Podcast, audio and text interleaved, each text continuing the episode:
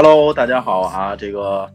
呃，我是 David，这个阔别啊，差不多一年多了吧，差不多这个柳暗花明呢，等于说在今天呢正式的，呃，重新的续航了啊，之前也是，嗯，因为一些特殊的原因吧，啊，还是这个在做很多的准备。那这一次呢，重新续航呢，我们也改了一些聊天的风格啊，很多人认为我们不会再更新了啊，也有催更的，那其实呢。呃，还是会有，还是会更。那今天呢，这样呢，我们找了一个新的这个，呃，固定搭档吧，是这个我我老哥啊，就我们管他叫 MC 啊，来一块跟我来录这个节目。那这个 MC 呢，先跟大家做一个介绍啊。大家好啊，我叫 MC，我是 David 他哥。啊。啊，对对，这得特殊承认一下，这确实是我们俩从小玩到大的啊，确实是我我的这个哥哥，确实不错。那我他也是一个呢电影的爱好者呢，这样呢，我们也是筹备这段时间呢，还是呃在二更里头呢，呃不是什么，对不起啊，在这个柳暗里面呢聊一些关于这个电影啊这些，还是跟呢其实以前的大节目的方向没什么太大区别啊。那其实呢，这个这第一期呢，因为呃，对于 MC 来说呢，可能是一个新的主播，他也之前没有录过。那这样的话呢，等于说这一期呢，可能啊，听众们呢，如果大家有什么反馈呢，积极留言啊，也跟我们那个提这个宝贵意见。那今天我们主题来聊什么呢？就是聊啊，最近啊，这个大家该啊，通过这疫情呢，该复工的复工了。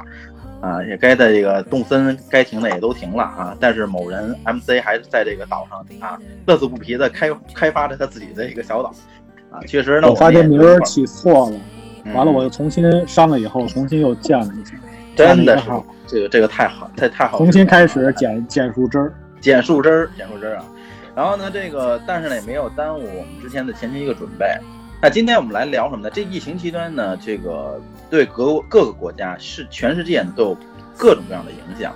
那这个里面呢，其实，在挺早之前了，就是美国有一个著名的一个好莱坞的影星大影帝啊，呃，汤姆汉克斯呢，是因为这这个也是被传传出呢得了这个新的这个病毒，在家进行跟他的太太呢跟家呢这个进行隔离。这聊到他呢，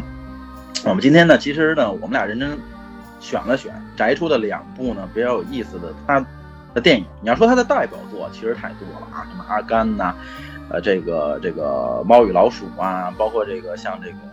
嗯，这个整个大明瑞恩啊等等啊，这都太多了，耳熟能详。那今天呢，我们来聊一聊什么呢？就是他的两部呢，我们觉得呢，代表着一个乐观，代表着一个生存的两部不同的电影。那这个我们先来聊一个呢，就是《幸福终点站》啊，这个电影呢，其实。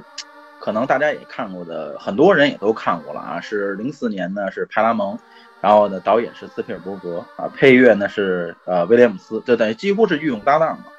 来拍这个电影。那这部电影呢，讲述的大概这个故事呢，来 MC 给我们先说说它这个大概是讲了一个什么样的故事。OK，呃，电影这边的话，我简单叙述一下啊，因为大家很多人我相信都看过，呃，这是一个老片子。这片子的话，主要讲的是上世纪八十年代的话，有一个叫维克多的，就是汤姆汉克斯扮演的一个人。然后这个人的话，他是一个东欧人，呃，然后他为了实现他自己父亲的这个愿望的话，去美国。然后的话，在美国的这个肯尼迪机场啊，呃，这个由于家里面祖国发生了政变，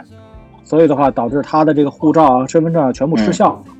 呃，也是因为体制的这个原因的话。他被扣留在这个机场，然后等直直到是他的这个这个这个身份恢复以后，他才能走出机场。所以在这个期间的话，可能发生了很多的这种故事。然后他怎么能够去适应机场的这种生活？呃，从一个英文不好，然后到自学英文，从一个身呃几乎身无分文吧，因为当时电影一些细节的话也说他的那些就是国家的那些币的话是不能使用的。所以他需要在机场去打工，对，需要打工，所以的话去找找机会，然后一路扛扛下来。同时的话，他不仅先解决了自己生存的问题，在那边的话还认识了一个空姐儿，介绍了一个美女。嗯，对，当时这个空姐儿的话，这个这个最后其实跟他会有一些这个，我我个人感觉的话，也是一些有一些感情的一些这个。感情戏吧，但是这些感情戏的话，我觉得其实结局，呃，看过的看过的朋友的话，可能会觉得蛮蛮蛮惋惜的啊。但是这个这个没看过的，我觉得还大家还是留个尾吧。还我觉得就是你有有的时候可能结局的话，就是虽然不完美，但是你细想来讲的话，还是很合理的。那么他在这个这个机场的这个阶段来讲的话，其实也赢得了很多人的关注，包括他也结交了很多的朋友，机场的一些这个这个这个后勤人员啊，包括这些。这个这个呃，商店的这些人员，包括甚至甚至跟这个机场的这个这个警察他们的关系的话，就是到最后来讲呢，都处得非常好。啊，唯独的话是跟这个机场的这个负责人的话，这个人叫弗兰克，也是一个老戏骨啊。呃，前一阵子好像获得过奥斯卡最佳男配奖。呃，唯独跟他是格格不入。完了，这个片子其实有意思的地方，主要就是围绕他和这个机场负责人的话怎么斗智斗勇，然后会有很多的一些插曲。嗯，所以大概的话就是就是这意思。最后的话是由于他的这个祖国的话，这个这个政变结束了，然后的话他最终获得了这个离离境的这种这种这种机会，然后的话他也第一次。呃，踏上了这个美国的这个领土，然后就完成他的这个父亲的这个父亲的心愿。对对对，所以结局的话还是很美好。嗯，结局很美好。但是你咱们看这个电影描述的啊，如果像 MC 说的似的，在一个其实这个电影取。取景几乎就在这个这个肯尼迪机场里边啊，就在这个机场里边。当时你想啊，如果咱们换位思考一下，比如说咱挺高兴的出出国，咱先甭说没有这个父父亲的这个远大什么志愿，你出国好不容易想去一地儿，刚落地入境的时候，啪，您觉得您证件失效了啊？咱先甭说，咱咱咱咱们这个亲爱的国也不可能发生这种事儿，咱就万一假想一下啊，当时。都肯定是慌了啊，不可能会有这种。一个是咱们只是这是电影嘛，这是一种描述方法。但是让人觉得特别逗的话，就是说他并没有放弃，他并没有说，因为他也走不了，对吧？他也走不了，因为他出也出不去，进进不来。所以在当时的这个情况下，他考虑，我觉得这个电电影它是有正能量的。为什么我跟大家来咱们来说这个电影？因为它是有乐观的态度。如果说当这个人说啊不行。他不停的抱怨或者什么的，那他可能是结局呢，并不是像这个电影中讲的那么美好，他也不可能邂逅这么一大美女。他是什么呢？他是觉得他是有一乐观的，还有一个就是像说他有一个跟他格格不入的人，对吧？各种刁难啊，各种的这种这个刻薄，他就是就是看不起或者什么的。那这些东西给我们大家带来就是，这就是咱们在社交圈、在工作和现实生活中会有这样的人。你看啊，他这个电影里面浓缩成一个什么呢？一个很小的社交的圈子。我们家如果这么理解的话，他就把它什么变成一个社社交圈，各种各样的人。你看，刚才说了，他在那里面打过工，遇见过警察，遇见过各个各个各种各样的人，形形色色的人，就是相当于咱们的社会里面面对不同的人。但是，汤马尔斯扮演的这个维克多，他老有一种乐观的心态，他并不认为是什么，他就会想，遇到一个问题，他选择的不是说我气馁或什么，而是想着我怎么样去把它解决掉。是吧？相信这个未来是好的，所以他才会有了一个未来一个很好的结局。你看他那环境啊，在卫生间里洗澡，啊，这个就带了一刮胡刀啊，就是这几乎里面呢就是装和衣服，而且他不能买，为什么？他货币不流通啊，对吧？因为当时因为国家的政变，他货币不流通，没有人认可，他得解决自己的生存问题和这个餐饮问题。所以你看这个小小的这个里面就代表着一个现在现实的社会。那咱们再问一下，你说在如果说这个东西发生在咱们身上，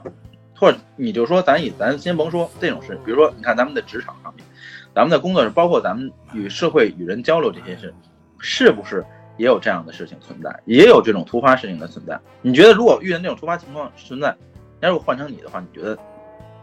怎么去做呢？呃，那肯定的，呃，这个其实我还挺深有体会的，因为。你也知道我这个职业啊，我这跟人打交道的，我是我是这个企业里面做人力的，所以这块的话，其实就是种种的这种生态的话，能够反映出来。比如说，就是呃，当然这里面的话，我要提一句啊，这个这个虽然这个机场负责人的话跟他是格格不入，但这个人的话，其实从人物塑造来讲的话，还是还是有一定原则的，对吧？就是呃，虽然他也出了一些馊主意。或者说，他也利用一些体制的一些这种这种这种这种便利的话，来去来去希望扫清他这个所谓的这个障碍，然后让他赶紧，比如说假设告诉他，对吧？就在某一个时间点的话，这个这个这个机场的这个警察他们交班的话，嗯会有一个空档期，对吧？我要是你，对吧？啊，你懂的啊，你就可以自己怎么怎么样。对，所以所以这些信息来讲的话，都是他给他出的一些主意。这个就是就是我我们所说的一些这个小呃这个这个这个呃算什么小聪明。嗯但是实际上，其实他也是利用这种小聪明来讲的话，我相信其实这个这个呃得到了一些这种这种晋升的这种机会，包括一开始的话就是展现他的这种能力嘛，比如说嗯就是这个这个很快的就能识别出就有哪些对吧？旅游旅客的话，他不是真正旅游，他可能是一些这个这个用的是假假假护照。当然，这个这个这个这个段落啊，我们就不多说了那个呃我嗯。我个人觉得还是有一定的争争议的，呃，嗯。但是但是但是可以可以能理解的话，这个人的话，首先他还是有能力的，他没有能力的话，嗯。他当不当不了这个机场负责人。然后在很多规则当中的话，他也是深知规则，包括是嗯。说就是呃有一个桥段呢，你还记得吗？维克多的话就是他去当充当翻译，有一个、有一个也也有一个可能也是一个就是。呃，东欧的啊，就是类似、嗯类似那个地方的人员的话，他可能语言不通，他可能嗯。给他的父亲带了一种药，但是这个药的话没有过这个美国这边的一个所谓的这个药品检验，他得需要、他需要从美国就是这个这个这个途经美国，然后去加拿大嗯给他父亲看病，而这个看上去的话应该是救命药。呃，嗯。所以的话，按照正常流程来讲的话，这个药的话需要在美国的话先经过一个检验，检测去检测，然后他人可以去加拿大。但是从流程来讲的话，说没毛病，对吧？我们按我们按流程来讲的话，从人力角度来讲的话，一个一个流程的话，其实制定下来的话，一定有它的原则和规则的，对，对吧？虽然人的话，实际上去标准是设定的，但是实际上其实这里面的话，也有一些就是所谓的一些就是呃呃主观的一些东西，比如说人性的一些东西。所以在这里面来讲的话，说对，在这里面来讲的话，汤姆汉克斯的话演的这个维克多的话，就是看到了一些规则，啊，他告诉他这个是用药，呃，这这是给给羊吃的，如果是给动物吃的药的话，就不需要做检测。嗯，所以其实大家心里面都清楚，对吧？嗯。呃，这个机场的负责人弗兰克他也都清楚，这个的话说白了就是你你这么说没毛病，但是其实我我我如果要扣，其实也可以，对吧？我就强制扣，我不确定这个东西是什么，所以他其实我我我倒是觉得他其实不是针对于那个东欧人，他其实针对的就是维狗多，就要跟他较劲。但是，但是这个人还是有一定原则、有一定规则的。嗯虽然他的这个所思所为，呃呃所作所为，所以其实我是觉得说，就是很多事情来讲的话，两面性嘛，对吧？就是这个这个这个呃呃一个这样的人员，一个这个这机场负责人这么一个人员来讲哈，他有他的这个保持原则的地方，同时来讲的话，他也有他自己的这种所谓的小聪明，嗯所谓的这个所谓打引号的坏的这个方面。嗯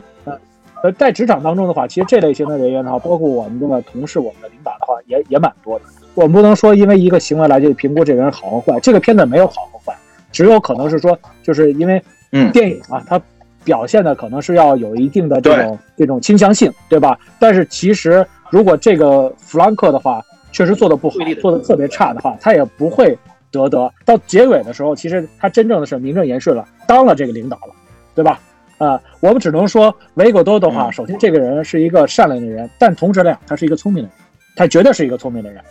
对吧？因为我我我我我看了一下这个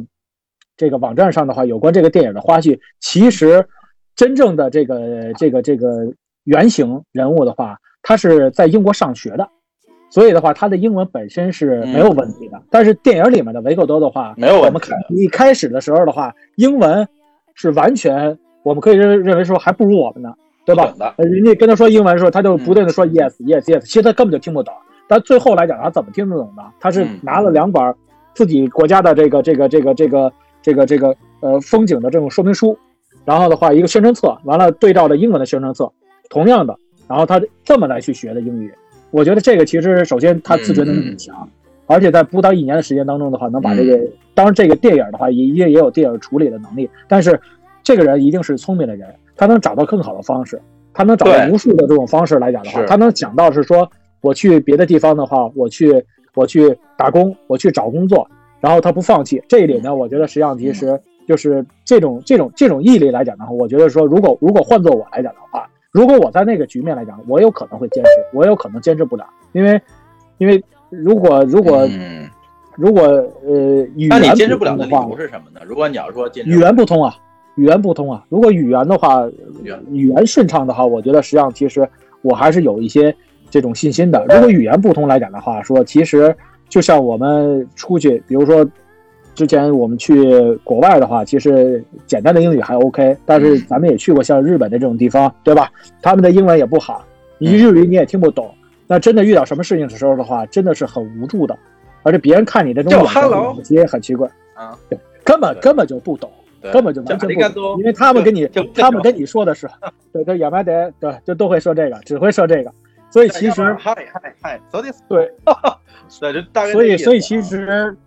所以其实这个这个片子来讲的话，我觉得说就是法医呢是一个，我自己感觉是一个聪明的人，然后一个机智的人，同时这个人的话就是跟我们的这个现实生活来讲的话，其实就是我们在职场或者就是我们在现实生活当中的一个缩影。他就我觉得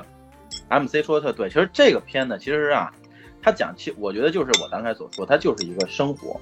是吧？就是你生活这一个圈子，每个人的职，你比如说像刚才他说的这个领导。对吧？他有原则，你不能说他是错的，要吧？每个领导，咱咱们大家知道，咱们都有领导，是吧？咱们也有可能也做过领导，大家都知道，他他都是有一个原则，那你不能破坏这个原则。他在原则里面克扣你是没有问题的，你会认为一些不公平，但是这些东西没有错，对吧？因为各个公司都有各个公司的这个规章制度，你觉得它不符合情理，对吧？你觉得他，就比如说像我们正在这个装装修店里边这些事儿，你认为物业会？刁难你们，但是物业有物业的这个行为准则，你不能说出他这就百分之百是错的，你只是觉得你可能在人情世故上考虑，觉得可能没有人人什么人情味儿啊，或者觉得，但是呢，按如果说正确的按对与错来说，他并没有错，对吧？这个物业人家是站在自己的立场，你只是站在了你自己公司的立场，所以这个没有对与错。包括其实咱们结识的人也是这样的。其实我特别认可 MC 说这句话，就是说不能因为一件事儿。这个来评论或者评判这个事情，这个人的好与坏，其实一定要是经历过一些事情，或者说到底是这个事情，比如说让你做的这个事情让你不舒服，它的到底它的原因是出于哪儿？它到底是什么背后目的？你能不能接受？其实，所以我觉得说这个电影浓缩了这个特别浓缩了一个我们现在生活中的一些状态。对吧？我们经常会，大家都知道，我们人是不可能是五个手指这边都不边齐，对吧？老有一句话说，人要学会独立，要要学会享受孤单，因为每个人他的想法是不一样的。我今天想的 A，可能我明天就变了，那人认为你应该还想的 A，所以就是说，这个我们应该是觉得什么，去慢慢的去适应，而且也不要说，你看这个电影里面有一点就是，他的乐观，对吧？他他也不不会抱怨，你说他有沮丧吗？他也有。对吧？他自己钱也花不出去，然后自己就就除了带了这些生活必需品以外，他没有没有带一些东西，他语言还不通，对吧？那他自己考虑就是说我如何去生存，对吧？去如何去在这个国家去去这个。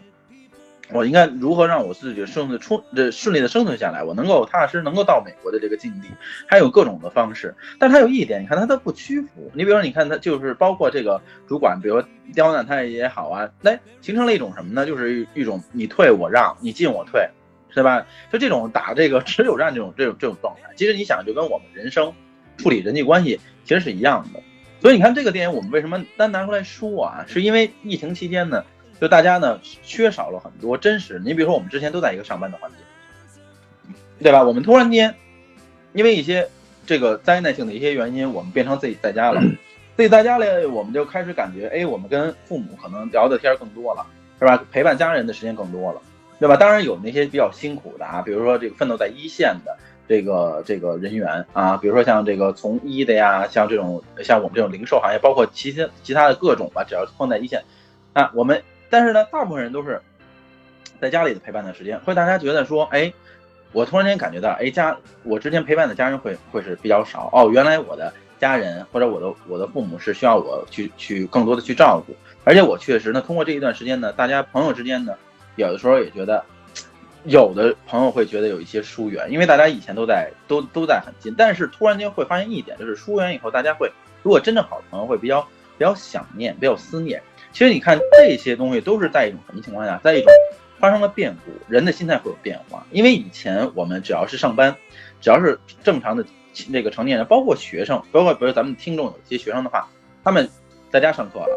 对吧？不用再去学校了。其实对于家长来说呢，哎呀，我还得又得开始这个，呃，开始弄孩子的一些事。有的家长一天两天行了，我们大家也在看某些音上也有很多这种搞笑的段子哈。当你第一天孩子在放假在家，然后包括几天，其实家长也是咱们要去适应。其实最终总总结来说，这个幸福在哪里？其实幸福就是在你自己要去寻找的这个过程，是你要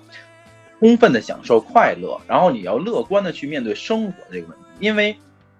每天。都会有在变化，谁能想得到？咱说句悲伤的话，二零二零年，谁能想得到说科比离世？谁能想得到说有这么大的疫情发生了变故，是吧？有这么多的一线的人员是因为这个抗击这个东西而抗击这个疫情而而而去世的，失去了家庭，所以这些东西大家都没有想到。所以我们拿出这个电影来说，就是给大家一个什么？这个电影树立的一个就是一个积极乐观的生活的态度，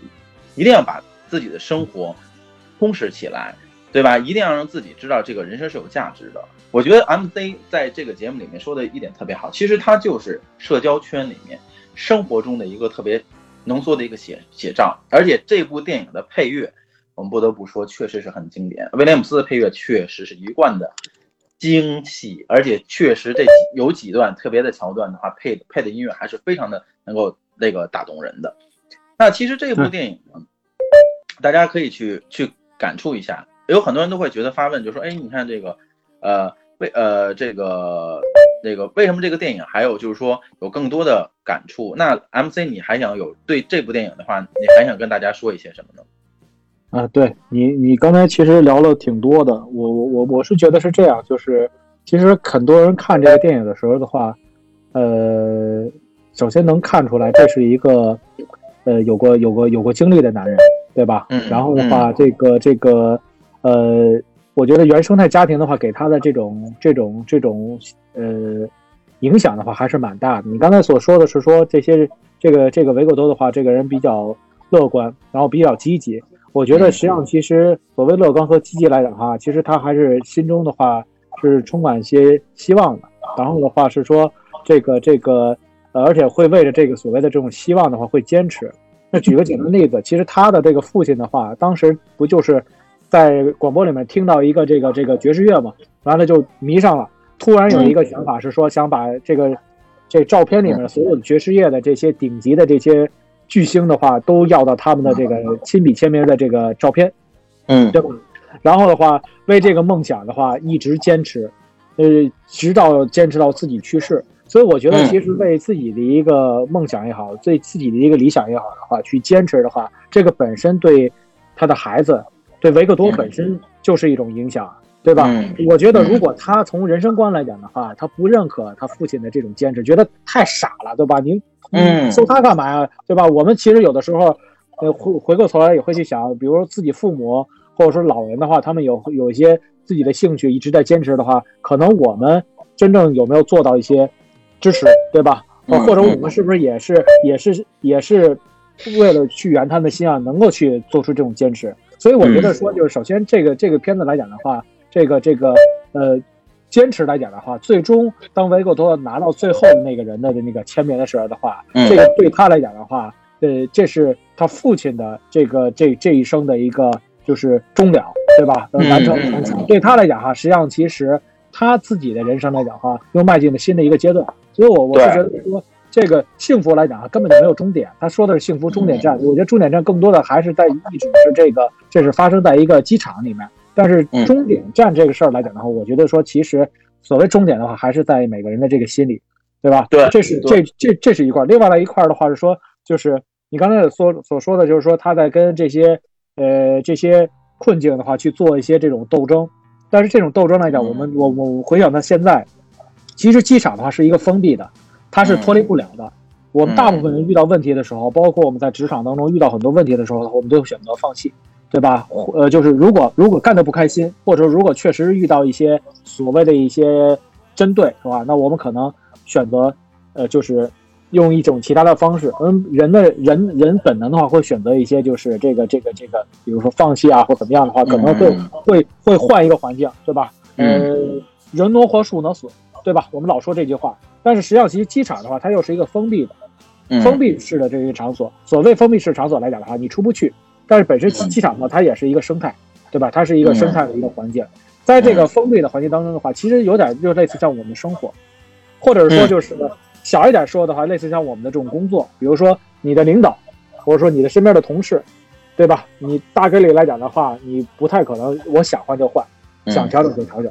对吧？那么我在这个封闭的环境当中的话，我怎么能够更好的去应对它，对吧？所谓斗智斗勇，所谓所谓能够更好的去找到一些就是找到一些共识，对吧？结交更多的一些朋友，这是一种。再往大一点是说生活，对吧？我们在生活当中的话，实际上其实有的时候遇到逆境的时候，有的时候遇到问题的时候的话，生活的话你是不能脱离的，对吧？呃，脱离的话，实际上其实这是走的极端。那我我们我们我们我们如果拿出这种积极的精神的话，或者说拿出这种心态来讲的话，其实没有过不去的坎。实话实说，对吧？我们在三月份的时候，二三月份的时候和现在来讲的话，我觉得局面就是不一样。已经改很多了。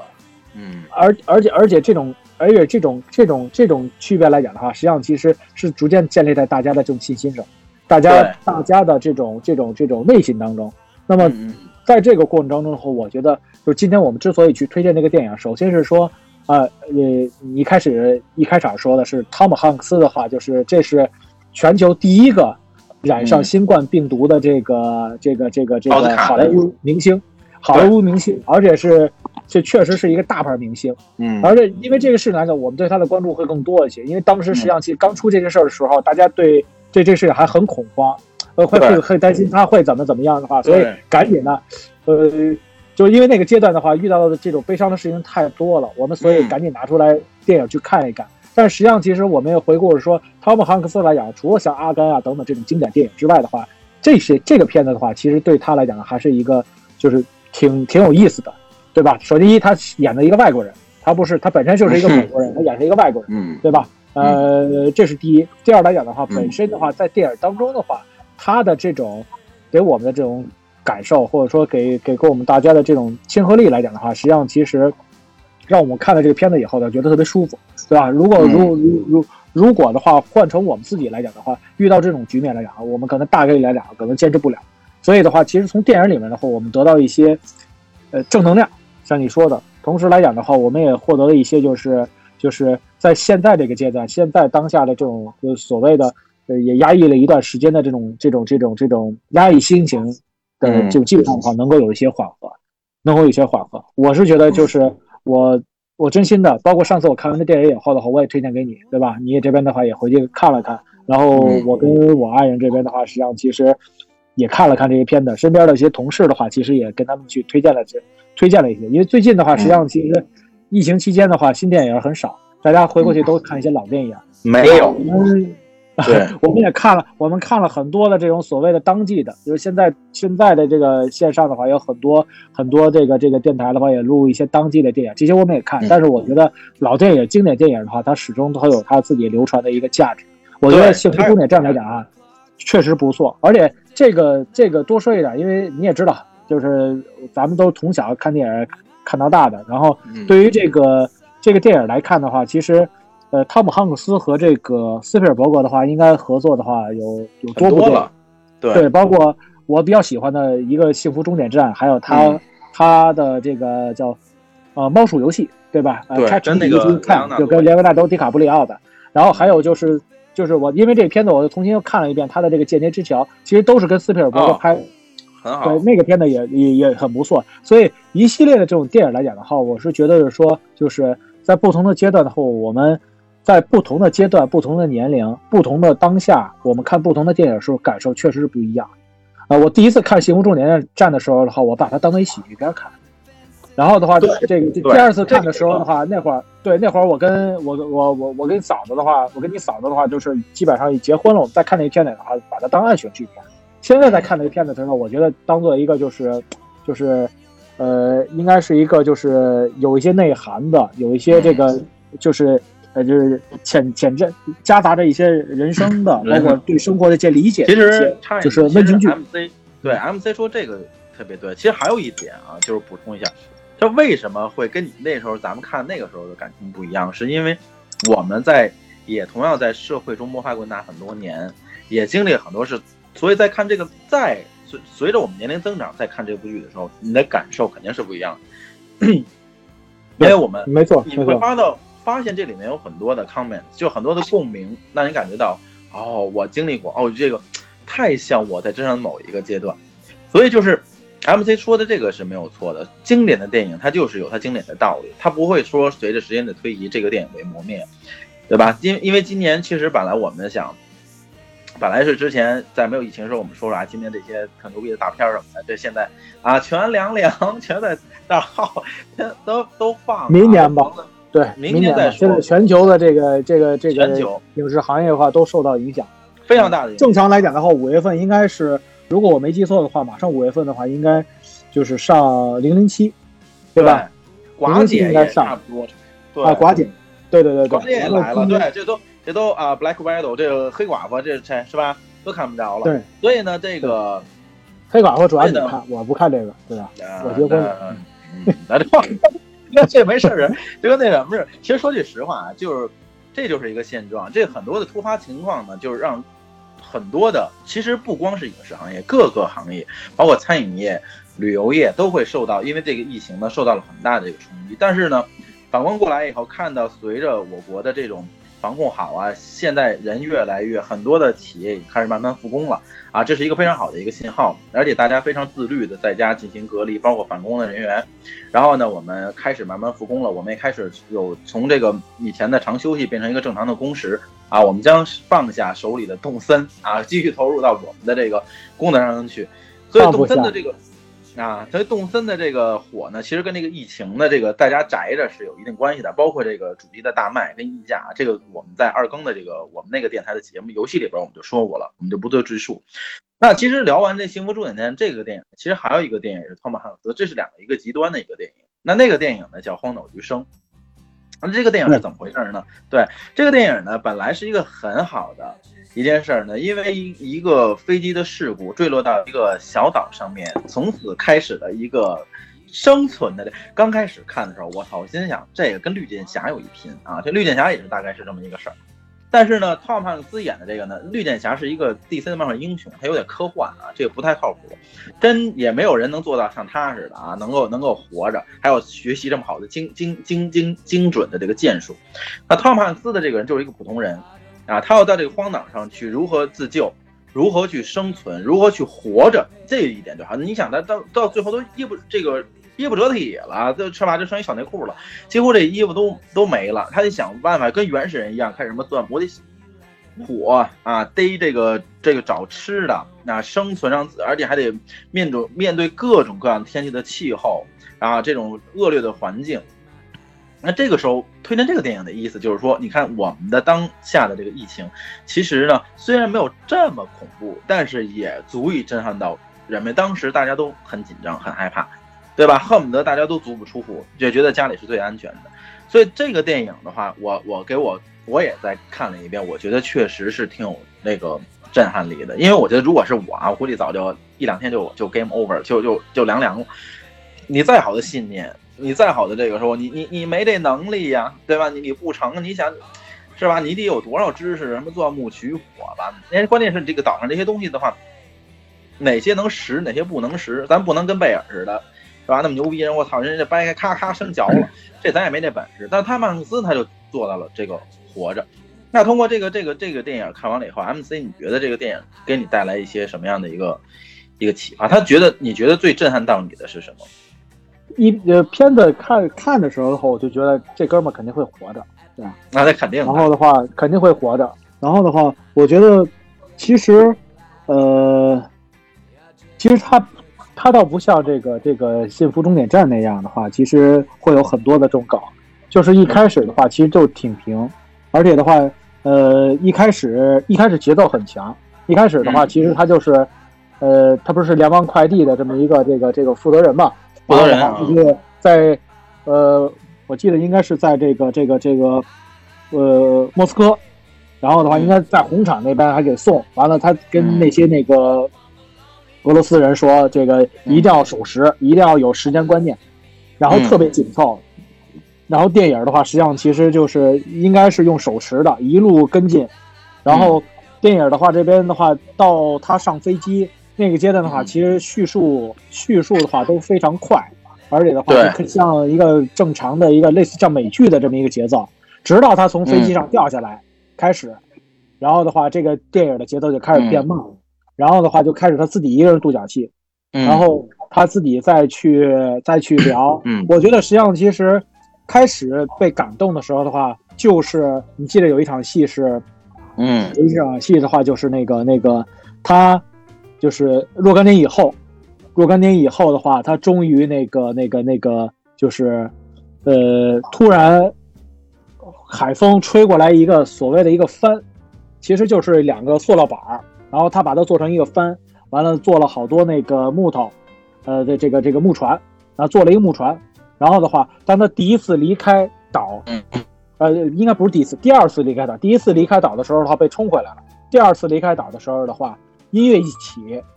呃，那个时候的话就很感动。他他离开那岛了，他离开他在这个岛上已经生存四年的岛，那个音乐一一起来，那个配乐也特别好。那个配乐我多说一句啊，那个配乐开始，我相信很多听电影、看电影的人的话，我有一部分有可能会像我一样，属于这种喜欢电影 OST 的，就是这个电影配乐的。这电影一开始的话，我觉得特像那个《肖申克救赎》，我开始以为是差不多一个一个一个一个音乐配配乐员的，然后但是后来我发现是说这个这个电影的话，它的这个配乐的人是跟着这个电影导演一路下来的，包括《回到未来》，包括那个我们最近就是特别火漫特别火的这个漫威的这个《复仇者联盟》，都这个人配的乐，配乐特别好。而且这个音乐的话，我就是这个这个这个推荐一下，喜欢 OST 的人的话是说，就是大家在回家路上的时候，听一听的话，能够很静心。当这个音乐出来出现的时候的话，我我是第一次的话被，呃，如果你说震撼的话，我应该是被感感动到了。这这个点的话特别特别好，这是第一次。后面来讲的话，实际上其实零星的也出了一些音乐，包括他最后的时候，他在那个十字路口的时候，他选择的那个那个那个方向，就是那个女孩，那个搭讪的女孩。因为一开始那个电影的话，不就是先送这个一个女孩，呃，就是从一个农村，美国的农村，完了送一个这个联邦快递的包裹，完了给她的给她老公，完了那个那个那个她老公收到以后的话，其实她老公应该是外面有人了，完了她老公还跟那个那个那情妇说这是我太太寄过来的，然后最后来讲的话说，其实送回去的店的送回去的那个那份快递的话，就是给一开一开头送出去快递的那个女生的，只不过那个女生来讲的话，她原来以前的那个那个那应该是她的那个工厂吧，也农场的话，嗯就是有一个牌楼的话，其实是是是两个英文名，是两个人，应该是她以前的那个前前前夫和她的名称。后来等她回去的时候的话，就是前夫的名字已经没有了，就剩着她的那个名称了。所以她我我特意看了一下，她回去给她送的时候的话，发现她不在家，所以她出来了嘛。她出来的时候的话，在路路口的时候，他女的搭给他搭线，所以嗯。最后的那个镜头来讲哈，说就是他看清了那个方向，哎，微微的一笑，嗯。那时候音乐一出来，哎，又 get 到我的那个点了。我觉得这个电影来讲的话，它不是说就是特别的震撼，然后的话，这个、嗯。哦，不好意思，我再加一段，还有一点的话，就是在已经回到已经回到这个这个大陆上了，完了他碰见他的这个应该是前妻吧，他碰到他的前妻的话，对呃呃我忘了是前妻还是女朋友了啊，我忘了是前妻还是女朋友了。但是那个那个那个女那个女士的话，已经是别人的这个妻子了，还有一个女孩儿，呃，而且这个特别巧啊，这我得插个梗，这女孩儿的话，他问那这个那你你你闺女多大？然后四岁多，就说明她那刚消失没多久的话，就马上结婚了，马上结婚完了后马上就生孩子了。这个当时我还觉得挺有意思的啊。然后这个这个呃，他们他们本来是安排这个女女的跟这个汤姆汉克斯这个这个演的这个角色的话见面，在机场见面，结果她没去，结果由她的这个丈夫带她见面了。完了，汤姆汉克斯透过窗户看到他的那个爱人，就是他的这个前女友也好，或者说这个这个前妻也好的话，离开，呃，然后的话，后来的话，他直接去他们原来以前住的那个家了，然后呢碰到他的这个前女友了。完了的话，这个前女友跟寒暄完以后，他把他的车开走的时候的话，都很顺畅。最后，那女的冲出冲出去了，下大雨是冲出去了，然然后这女的话，让其实追上那男的的车了，他们已经上船上车了。其实那女的内心来讲还是喜，还是真正爱他的，希望嗯有可能在那一刹那有可能跟他走。但这男的的话做的挺牛逼的，这男的说你回去吧。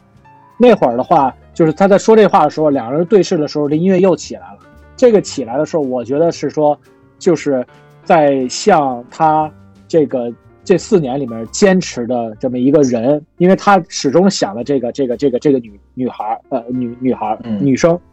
然后的话有她的照片，这也是他坚持的一个动力之一。他向他最真爱的这么一个女人，然后去做道别，然后出现这个音乐的时候，那个点的话也干上了。他这个、嗯这个基本上三个点的话出现的音乐的话都很感人，配乐的话非常到位。然后这整个片子来讲的话，说实际上其实我看上去的话，其实就是没有那么多的这个这个这个这个波澜不惊，但是平平稳当中的话，让你觉得很合理。同时来讲的话，说他做的很多事情来讲，我们换到我们自己自己的角色来讲，跟幸福终点站还真的不一样。幸福终点站有可能我们能做到，在那个嗯荒岛余生的这个情况来讲，我们有可能就挂了，我们有可能就挂了。实话实说，这就挂了，真的。什么钻木取火啊什么的，可能就挂了，因为我不会游泳，这不用说，我根本就游不出去，所以，所以，所以这个这个这个幸福终点站，说这个我还有可能活着。对，对那个绝对活不了啊！都晕船的主，刚都是旱鸭子，这到那儿估计就凉凉了。所以我觉得你看、啊，早被水拍死了说的这个，对对，像 MC 刚才说的这些，其实你可以看，就是这两部电影的差异。为什么选出这两部电影来说？其实我们俩也是谈了很久，到底是聊哪部电影，而且我们也不想站在一个就是呃发表影评啊或者什么，因为这是影评家做的事儿啊，包括这种专业影评人做的事儿。我们只是聊聊这个两部电影给我们的感受。其实对于《荒岛余生》这篇感受，其实我看完了以后就跟他说的一样，没有特别波澜的这种特别大的这种起起伏伏，就是一个平平淡淡的一个叙事策划，把这个这个故事叙述完了。包括整个电影的配乐，那绝对是非常精彩。其实这个电影来说，就是我们考虑的说，如果当时这个现状就跟现在一样，我们能不能去有勇气去面对这个这种这种灾难，或者是说我们的技能能不能让我们活下来？所以你看，我们当当我们所有的人都在为，比如说我们的孩子，包括就是说现在的这些呃人都是在为了我们工作的技能、工作的这种，而我们确实丢失了这种生存，因为大家想不到，就是我们可能不会面临这种情况。可是你看，当这个有突然间变故的时候，比如说当这次的疫情来的时候，我们没有任何人没有药可以用，大家都刚开始以为它跟零三年的非典是很相似的哈、没有人可以可以可以觉得说啊，它可能是达菲或者这种高烧，但是它病毒也是在升级的啊，就病毒就像我们之前说，可能有生化危机这种感觉，就是它也在它也在变异，是吧？它也会再去传染，对吧？它也在去找宿体。对吧？但是很多人，我们那天我们也聊来的，就是说我们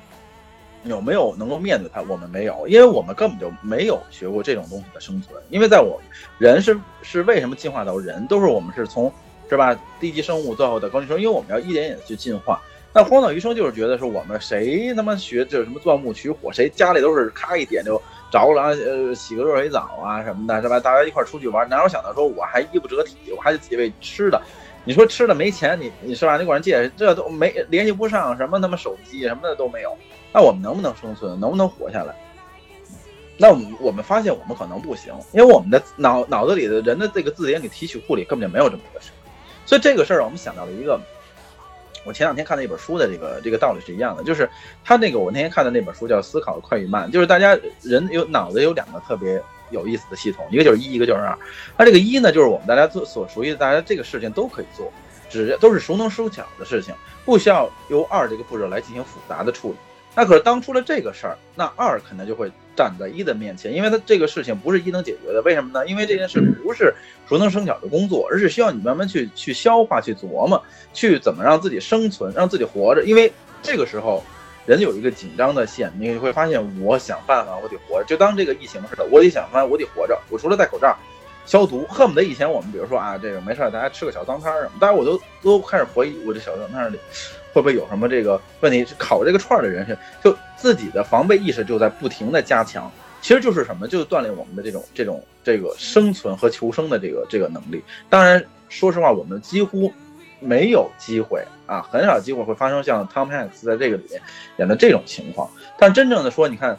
各种的，我们在比如说相对于北京来说，零三年经过非典，所以你看很多人是吧？北对于北京人来说，或者对于我们来说，就可能哎，我们有了非典这个事情，我们可能会平静的。但是呢，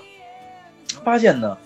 随着这个情况越来越不是能平静的事儿，全国都一样，恨不得现在全世界啊，美国都将近一百万了，那不是说平静的事儿，他是觉得就是说这个事儿不可预料，不可估值估估计它的这个后果或者结尾的时候，我们人类将有什么样的一个反应，对吧？那最终你看我们回归到什么，就是啊，疫情好了，我发现人是一个特别能够适应的一个过程哦，好了，我自己能够捋顺了啊，我们如何防护自己？我们还是能够该正常的上班上班。是吧？该怎么怎么？因为我发现人的适应能力到达一定界限的时候，他就会有一种什么叫放松警惕的一个一种习惯。为什么？就是当你这件事情成为一种已经不可逆转的情况下，那人类要学会适应。那发生适应的话，大家就会又像以前一样周而复始的去去去工作，那个紧张度已经。到达一个临界点了，已经突破了，对吧？包括现在也也好很开心的就看到什么武汉也解禁了，最严重的灾区有大家努力下也解禁了，是吧？大家都又开始充对生活又充满了希望。那在这段时间，我们发现了我们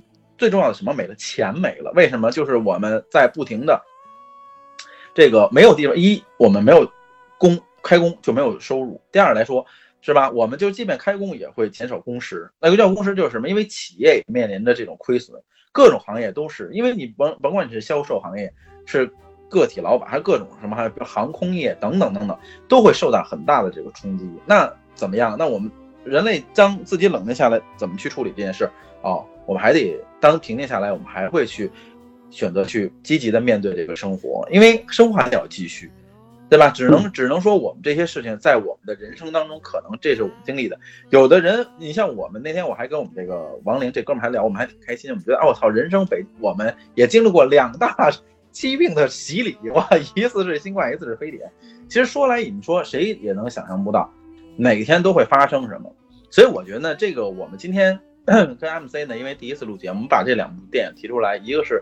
生存，一个是幸福，呃，一个是自己的乐观。其实我们就想给大家表达一个什么态度，就是我们看的电影时候，我们电影虽然只是一个多小时或者两个多小时，讲了一个故事，但是希望大家就是能够从电影里面，我们还是希望这句这件事情，我们要 积极乐观的这个生活。有很多人或者你会被误解，或者你因为你一句话，因为你的一个行为，大家会曲解你的意思，但是真的不要紧。我还是那句话，就是明白你的人，他自然明白。他不明白你的人，那你强加他也没有用，就是因为我们人生就一次，对吧？我们生活人生就这一次，活完了，对吧？我们也不知道到底有没有轮回，有没有什么，我们只是说对得起这个自己的这一生，是吧？能结交几个好朋友，是吧？跟家人，对吧？对得起自己的父母，对吧？对对得起自己的这种至亲好友，我觉得这个其实就足够了。所以，在这个这个 MC 觉得就是说，我们这个录完了这个觉得这个节目的话，你觉得就是说，通过这两部电影，就是说，你觉得就是说，在未来，就是说，在你的未来工作或者生活当中，你觉得这两部电影给你带来什么样的启发吗？就如果说再有这样的事情，或者说我们同样再次面，因为我们还有很长时间，人生还有很长时间，我们再次面临这种事情，我们会不会能够坚强、更坚强，或者更加理智的面对这些事情？嗯，OK，那个是这样啊。首先，这是第一次录这个节目，然后，呃，有挺多话想说的。因为我觉得说，首先，我相信这个听这个节目的朋友的话，就是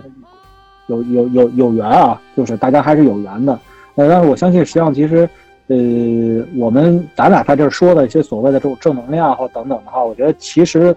道理很简单，大家都明白。呃，我觉得就是我总结一下，其实我们给他们去推荐，或者给大家去推荐电影来讲的话，每个人的这种推荐方式不同啊。因为职业的这个原因来讲的话，实际上其实刚才我也谈到了，像《幸福终点站》啊，其实我是从一部分职业的角度来去看。但是从这个《荒岛余生》的话，其实，呃，我我我延展一下你刚才说的那些这个这个这个这个嗯所说的点，那么。就是疫情的这种情况来讲哈，对大家的这种生存其实是有两方面的这种影响的。一方面是真正的我们的这种身体的这种安全对吧？呃，生生生命上的这种安全，我觉得这个实际上其实就是目前来讲的话，还是就是在这个就是我们的防疫的这种这种这种这种严控下的话，其实得到了挺大的这种改善。当然，实际上其实大家还是就是五一期间还是出门戴口罩啊，这些其实还是该该该防护防护。但是我觉得实际上其实越来越明显的这个这个这个迹象也表明是说，无论是国内也好，还是国外也好的话。所谓真正的生存的这种压力的话，我相信在一段时间甚至很长一段时间来讲的话，是我们要真正要不得不去面对的，对吧？我们可以就是生死的这问题来讲的话，这是大事儿；但是生存的问题来讲的话，这其实也是每个人必须的，因为你人活着的话，必须要生存。所以生存来讲的话，说你就要有这种生存的这种依据，比如说现在来讲的话，就是要挣钱，对吧？养家糊口，对吧？我觉得这个这个。呃国内复工也好，国外复要求复工也好的话，这都大家都是就是有绝对的生存要求的。但是从职场角度来看的话，其实这这一届呢来来讲的话，我们都知道整个大的环境来讲啊，其实对很多的这种呃企业呀，包括经济啊、国家啊、国家的经济啊、整个全球的经济啊，都会受到一些影响。那么我们每个人都命都都都逃不开的，对吧？呃，在这点来讲的话，实际上其实。我们如何能够去在这么一个所谓的生存的这种、这种、这种境遇当中，或者所谓的这种荒岛当中的话，我们求得我们自己的这种余生，对吧？我们怎么能够去更好的适应？其实我我蛮感动的。比如说，我现在身边的有些朋友的话，以前我可能会比较，实话实说比较反感，比如说推个广告啊，然后发个什么微商什么的。嗯，然后加个把你加拉个微信，然后弄个团购啊什么的，甚至有些人的话刷刷刷刷抖音啊，然后做个直播什么的。我觉得这个其实现在来看的话，我我我反而会更多的这种这种支持，能能能够去做内心的这种支持。同时来讲的话，有些有些确实不错的话，我还亲力亲为去做一些支持。所以我觉得是说，大家在这个过程当中来讲的话，生存是是本。我们为了自己，为了自己的家庭的话，需要去做出很多的这种变化，对吧？那，咱们所说所谓的能能伸能能伸能屈，对吧？我我今天还看一个新闻，说是好像一个这个海外的这么一个归国的这么一个老板，女老板，完了的话，疫情期间的话亏损九千多万，完了开车的话送外卖，当然这可能是一个标题啊，具体我没有细看，但我觉得说像这种类似的情况的话，我觉得身边的人也不少。对吧？我身边的有的朋友，有 HR 的朋友的话卖保险，对吧？呃，有有有有有有有原来以前的下属的话去，就是兼顾的去做一些这个这个团购业务，对吧？刷刷这种这种这种这种小产品，我觉得其实都是在走道，对吧？都在去找到自己所谓的那个钻木取火的这种方式。我觉得其实大家在看这些电影的话，我觉得更多还是要去体会、去治愈。给大家在放松之余的话，心里面舒畅一下，对吧？遇到问题的时候，人遇到问题的时候的话，总有能过去的坎。那么我们去看一看，我们去调剂调剂，然后的话，我们去想把这个问题想清楚。你所遇到的问题，别人都会遇到，我们每个人每个人都会遇到，就是相似问题，或者说同类型的问题的话，它只是啊，就是这种表现的形式不一样而已，对吧？所以我觉得说。通过这一次分享来讲，我希望能够一能够结交有更多的这种有共识的朋友。那第二来讲的话，说有一些这类型的电影啊，包括好书啊，包括好的这种音乐啊等等，大家可以拿出来多跟大家分享分享，多多多聊聊我们自己真实的感受，对吧？因为聊一个电影来讲的话，实际上其实很简单，叙述过程哪儿哪儿简哪儿有意思的。我觉得我相信，我们也希望。这个这看电影的时候的话，能够更多的自己去深入深入体会。但是我们更多的还是说，电影里面给我们的这种感受和我们给我们的这种体会。我也我们也想，就是有机会未来的话，我们能够多交流交流。完了也听一听大家不同的对于同一个电影不同的感受。当下不同的年龄、不同的境遇的话，你看这个电影的这种感受的话，我相信是会有不同的。比如说，我们再过几年以后，我们再回过头来，等那个阶段，可能疫情就。结束了，可能我们的经济各个方面的话也会有很多的变化，我们的人生也会有很多变化。我们再回过头来再去看这两部电影的时候的话，我觉得实际上其实也会有新的一个不同的一个体会。我们在这个电影当中的话，所所所感受的一些所谓的正能量也好，是不是能够帮助我们坚持，帮助我们去做一些推荐？有的时候，嗯，特定的时间点，一个好电影真的有可能会改变，不一定改变人生，但有可能会改变你的心情。改变你的心情，就意味着可能会改变你的一种方式、工作的方式、生活的方式、对人的态度。那我觉得，其实这些你如果再延展的话，也许可能就会改变你。对对对，所以你看，MC 呢，今天这个我们不像他他妈第一次来录节目的，这叨叨叨的比我还能说，这个老油条了啊。其实说实话，作为这个，其实这个我们以前好就是跟候选人、跟这个面试的人去聊，这主要没有这个机会。对，弄得我跟他妈那个被面试的似的，这有一个 HR 考官，当然以前我也是做这个，所以他这也对我来说也算毛毛雨。其实说实话呢。这期节目呢，其实我们是这个柳暗复更的这个第一期啊。当然有很多人就会问说，哎，那个 David 在二更有什么事儿没有？其实要跟大家在这里面声明一下呢，二更呢是没有任何事儿的。我还是在这个更多的精力会是放在二更茶馆这一块呢，来这个配合我们自己的电台来录节目。因为这个为什么柳暗重启呢？因为确实我是在。呃，喜马拉雅的平台，包括一些以前的听众朋友里面一直在催更，包括喜马拉雅的负责人也是在跟我们催更，就是因为我们是跟他有签约的，就为什么就一直呃没有在更新？因为确实呢，那一段时间做的的话，也是有很多的粉丝来支持的，问我们这个节目到底什么时候更，所以呢，这个。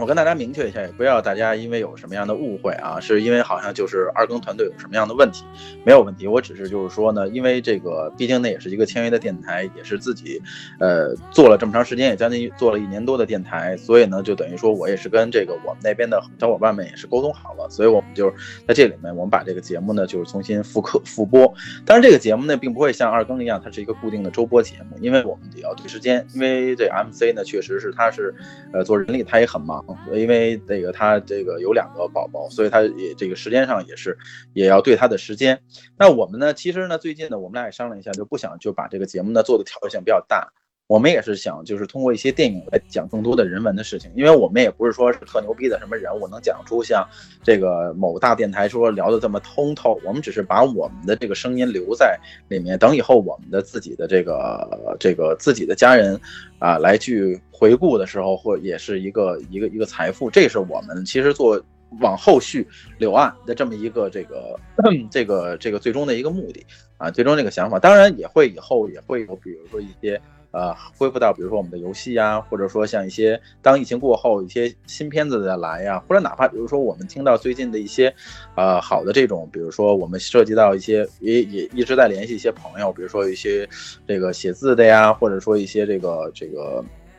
我们这个这个很多这个职场上的这些朋友也有可能会来做客，包括 MC 的一些小伙伴呢，包括可能以后慢慢的家人也会来录参与到这个节目的录制。录制当中，所以我觉得呢，这个希望大家呢还是一如既往的这个来支持啊，也继续来支持二更茶馆这个节目。二更确实也是做了这一年多呢，也是有很大很大的这个粉丝量，也是有很多的听众来给我们鼓励。这这次呢，我也是在这个里面也是向大家呢呃表示衷心的这个感谢。那其实呢，这个第一期录这个节目呢，呃，老崔老这个 MC 呢第一次来到我们这个。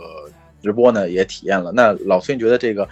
第一次录这种电台，你觉得这个有给你觉得是是不是挺有意思的？呃，对，其实从这个这个听众角度来讲的话，我听这个播客的话时间挺长的了，对吧？早期的话，其实呃你也知道，还是我给你推荐听播客的，对吧？然后没想到你就先对吧，先干上主播了哈，对吧？啊，当然，这个其实是好事儿啊。那个，这个，这个，我觉得这个，我听你这个二更的话，这一年多的这个这个体现表现啊，包括当时在柳岸的时候，后我觉得其实确实是能够结交一些朋友，这是实话实说。另外来讲的话，其实我们基于一些点。我们也有机会能够去分享。嗯，平时的话，可能嗯私底下的话都是闲聊，对吧？但是真正的话，有一些聚焦一些话题的话，我们去谈论一些自己真实的这种想法的话，我觉得我也挺珍惜这种机会。所以，呃，第一次聊的话，我我我自自我感觉的话还可以啊。当然，实际上其实也没没有把自己的这个那是相当可以。那你这个不像第一次来的，我天！我我觉得，我觉得，我觉得也期待吧。然后这边的话，咱们也这个看看大家的这个这个反馈，然后呃，尽快的我们把这个第二期后面的这个节目的话，尽快准备一下，对吧？我们这边的话也是期待下一期，嗯，对，期待下一期啊，因为这个。呃，时间的关系呢，我们这个这个这一期的这个复活版的 第一次、第二次复活版的这个柳暗花明这个第一期的听友会呢，听友会呢节目呢就录到这里，感谢大家的支持，也继续希望大家支持二更茶馆的这个这个节目。二更茶馆的新的一期节目已经上线了，欢迎大家去喜马拉雅。和荔枝来收听这个这个二更茶馆的最新一期节目。然后呢，我们因为跟这个之前许诺大家在二更茶馆录的这个最终幻想七呢，因为是呃一些无奈这个家里的一些这个问题呢，所以导致这一期没有录。但是我们后期呢会在二更茶馆去更新更新去补完这一期的节目，好吧？那今天的时间也差不多了，让我们感谢 MC 第一次。来到我们的直播间，跟我们做做了一次这个第一次的啊线上的连麦活动，让我们期待我们的第二期节目。那就这样，让我们下期再见。嗯，拜拜。